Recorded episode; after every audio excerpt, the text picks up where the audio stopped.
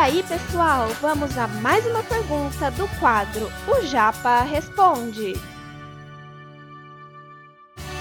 Você está ouvindo Redação Cast, o podcast para quem quer uma redação nota mil.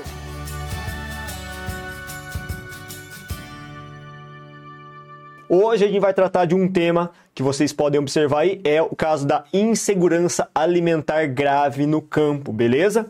Bom, toda vez que a gente faz uma aula temática, a gente precisa conceituar. Olha o Morguetinho da Viola falando que no campo é pior a situação. Vamos ver. Proporcionalmente, claro, a gente tem que pensar sempre na questão da proporcionalidade, né? Em termos percentuais. E não na quantidade exatamente. Galerinha, quando a gente fala nesse tema insegurança alimentar, a primeira coisa que a gente tem que tentar definir é o seguinte: o que, que é, no final das contas, insegurança alimentar? Né? Falar em insegurança alimentar diz respeito exatamente a que problema que a gente está vivenciando nesse caso.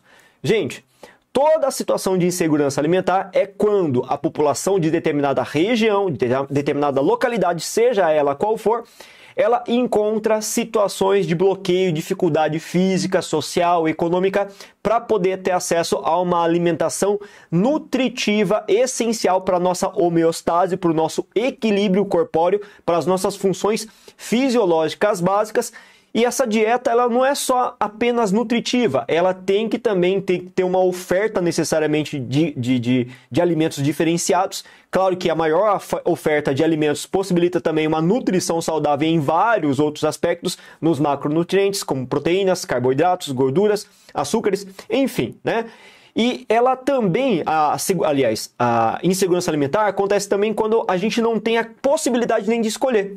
Então, a grosso modo, a insegurança alimentar acontece quando uma população não tem uma perspectiva de poder suprir a sua demanda nutricional, ok?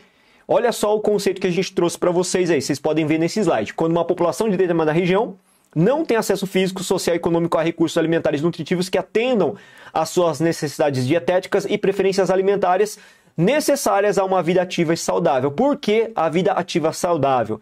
Ativa em específico chama bastante atenção também, além de saudável, claro, é bem clichê, mas é, o ativa chama atenção, porque se você não tiver uma alimentação saudável, como é que você vai fazer as outras coisas? Como é que você vai pensar em estudar? Como é que você vai pensar em trabalhar?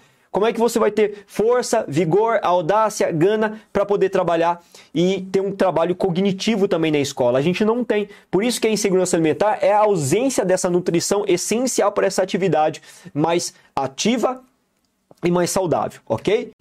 Esse conteúdo é um oferecimento da Corrija-me, a plataforma preferida no ensino de redação. Saiba mais em corrijame.com.br.